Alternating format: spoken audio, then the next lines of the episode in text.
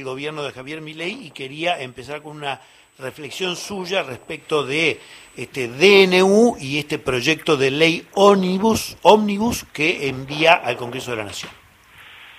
Bueno, son, son cuestiones distintas, ¿no? En el caso del proyecto de ley ómnibus, es un proyecto de ley que va a tener que discutir el Congreso en el marco, obviamente, del debate democrático y plural que representa el Congreso de la Nación y bueno, estamos en desacuerdo nosotros con algunas de las propuestas que, que tiene el, el proyecto de ley ómnibus, pero bueno, está en el Congreso.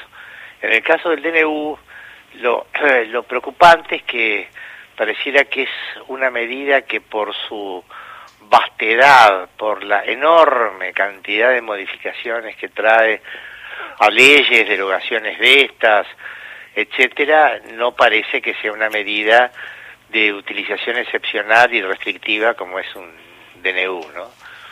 En el cual no solamente la, la Constitución ha establecido muy claramente de que le está vedado al Poder Ejecutivo ejercer funciones legislativas bajo pena de nulidad, sino que además la única excepción que trae es algo sumamente restrictivo, excepcional que son los decretos de necesidad de urgencia, que la Corte también les ha dado ese alcance, ¿no? Y más allá de, la suerte que tenga este decreto, bueno, es un precedente muy malo en el futuro, porque yo creo que desdibuja quién tiene en la Argentina la facultad de hacer la ley. Mm. Es decir, si esto corresponde al Parlamento o a un presidente. Y en el futuro puede venir un presidente con otra orientación y también sacar o dejar sin efecto todo esto o poner otras cosas que más le plazcan, ¿no? Y esto está malo en términos de institucionalidad. Eh, Gilavedra, eh, corríjame si no es así, el, el DNU dice que le pide al Congreso, esto no sé si, si es, le pide dos años con la posibilidad de extenderlo dos años más, es decir, el mandato completo, que delegue el Congreso facultades en el Poder Ejecutivo. Bueno, pero ese no es el DNU, ese es el proyecto de ley. Es el proyecto de ley, claro. El proyecto de ley, y bueno, y eso resolverá el Congreso. Este, por eso digo, son cosas distintas. Sí. En el caso del DNU es por la falta de intervención del Congreso. En el caso de este, bueno, el Congreso decidirá. Por supuesto que me parece que está muy mal una extensión de ese tipo, una delegación tan larga, pero este, en definitiva, bueno, es un tema del Congreso. Ya, ya se presentaron muchos recursos de amparo, este, uno lo presentó Ricardo Quintela, el gobernador de La Rioja, y la Corte Suprema dijo que no iba a habilitar la feria, pero que en febrero sí lo iba a abordar. Eh, en términos de plazos, ¿eso cómo lo interpreta usted? Eh, eh, ¿Está bien lo que hizo la Corte? ¿Tendría que haber dado feria? A ver, se trata de una demanda originaria. Se trata de una demanda originaria presentada ante la Corte y obviamente, bueno, la Corte todavía no ha habilitado su competencia, es decir, le, ha corrido vista el procurador y dice que va a atender eh, lo que dictamina el procurador en el mes de febrero. Es decir, con esto este, quiero decir de que la Corte todavía no ha dicho que va a tratar este la, demanda esta, ¿eh? sino de que en el mes de febrero va a establecer si es competente o no para conocer. Y, su, usted tiene una trayectoria de muchos años, este, no solamente en, el ámbito de la justicia, ahora este, lo está ejerciendo como representante del colegio público, pero ha sido diputado, ha sido ministro. Eh, su, sensación como ciudadano de este momento que estamos viviendo, ¿cuál es, Giladera?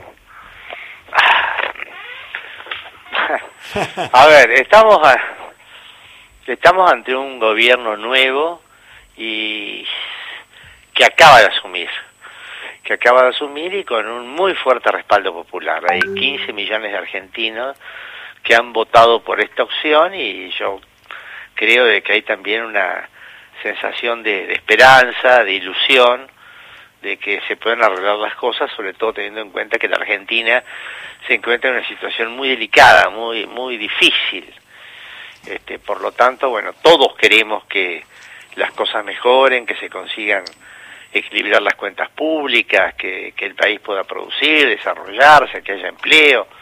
que de una vez por todas se pueda atacar a la, a la pobreza, a la exclusión, obviamente yo creo que son los deseos de todo el mundo, ¿no? Ahora, este, bueno, vamos a ver, este, ha asumido y por supuesto que las iniciativas que ha hecho hasta el presente son múltiples, probablemente muchas, mucho mayores de las que creíamos, ¿no? Mm.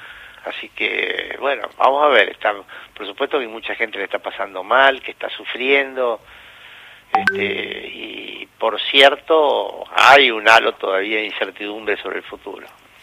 Eh, ¿cómo, ¿Cómo ve usted la, la usted es un hombre muy vinculado al radicalismo, no sé si tiene militancia partidaria, pero, pero tiene una, una cercanía este, muy conocida con la Unión Cívica Radical.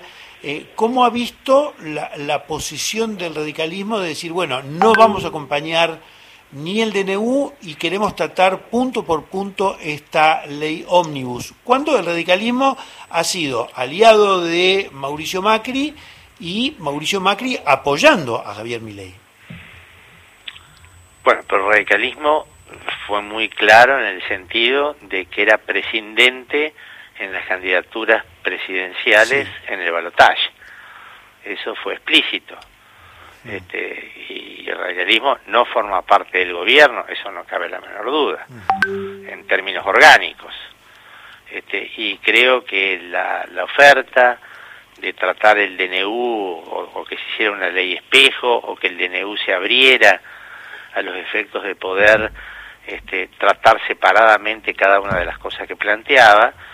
Me parece que lo que llevaban por objeto era tratar de, de ayudar, de colaborar y salvar la institucionalidad, es decir, permitir de que el DNU pudiera ser considerado y rechazado en algunos aspectos y ratificado en otros, ¿no? Mm. Al contrario, me pareció que fue una actitud responsable en procura de salvar la institucionalidad. Eh, Gil Lavedra, la, CGT hacía muchos años que no tomaba una decisión tan tajante como convocar a un paro, que es un paro activo, digamos, un paro con abandono de tareas el día 24 al mediodía. Eh, ¿Usted cómo, cómo ve eh, e, esta medida por parte de la dirigencia gremial argentina? Bueno, a ver, no, no, no me corresponde. No, no, se lo pregunto como ciudadano. Y por supuesto me puede decir, no es mi tema, pero... Este, no, digo que no me corresponde en el sentido, bueno, obviamente las, las reformas propuestas también impactan sin duda en el ámbito sindical y este y desde ya bueno tienen derecho a, a protestar para tratar de, de, preservar lo que tienen eso me parece que es indiscutible mm. eh, esperemos también porque esto también tiene que ver con todas las lo que hay con relación a las a las protestas bueno, que todo se pueda realizar en orden y en paz, ¿no? Si algo no necesitamos los argentinos es que esto se desboque, ¿no? Bueno, ahí va mi última pregunta, ¿no? Esta, esta cuestión del protocolo antipiquetes, estas eh, advertencias a que eh, si no se circula por la vereda eh, no corresponde. Y justamente lo que va a suceder el 24 de enero es que va a haber no sé cuántos miles y miles y miles de personas que van a desbordar las calles. Entonces uno dice, bueno, faltan nada, 25 días para eso, 26 días. A ver, este, no cabe ninguna duda que tanto la, la protesta es un derecho constitucional eh, y también esto es una forma parte también del derecho a libertad de expresión y al derecho de reunión, etcétera pero desde ya que entra en colisión con otros derechos, o sea, siempre tiene que haber una, una ponderación de bienes. Y yo creo que las autoridades, que también tienen como misión mantener el orden, bueno, deben tratar de que la protesta, por un lado, sea pacífica, es decir, que no haya agresiones, violencia, etcétera. Y otro, bueno, buscar de qué manera ponderar los intereses en juego, bueno, para que se pueda protestar y que no sean afectados otros derechos a la vez, ¿no? Este, vamos a ver, eh, sinceramente es, es un tema que del cual se ha hecho mucho abuso en los años anteriores y hay cierto hartazgo social respecto de la proliferación a lo mejor de muchas este, protestas, cortes de calle, etcétera, pero a la vez no tenemos que olvidar de que hay un derecho constitucional a protestar.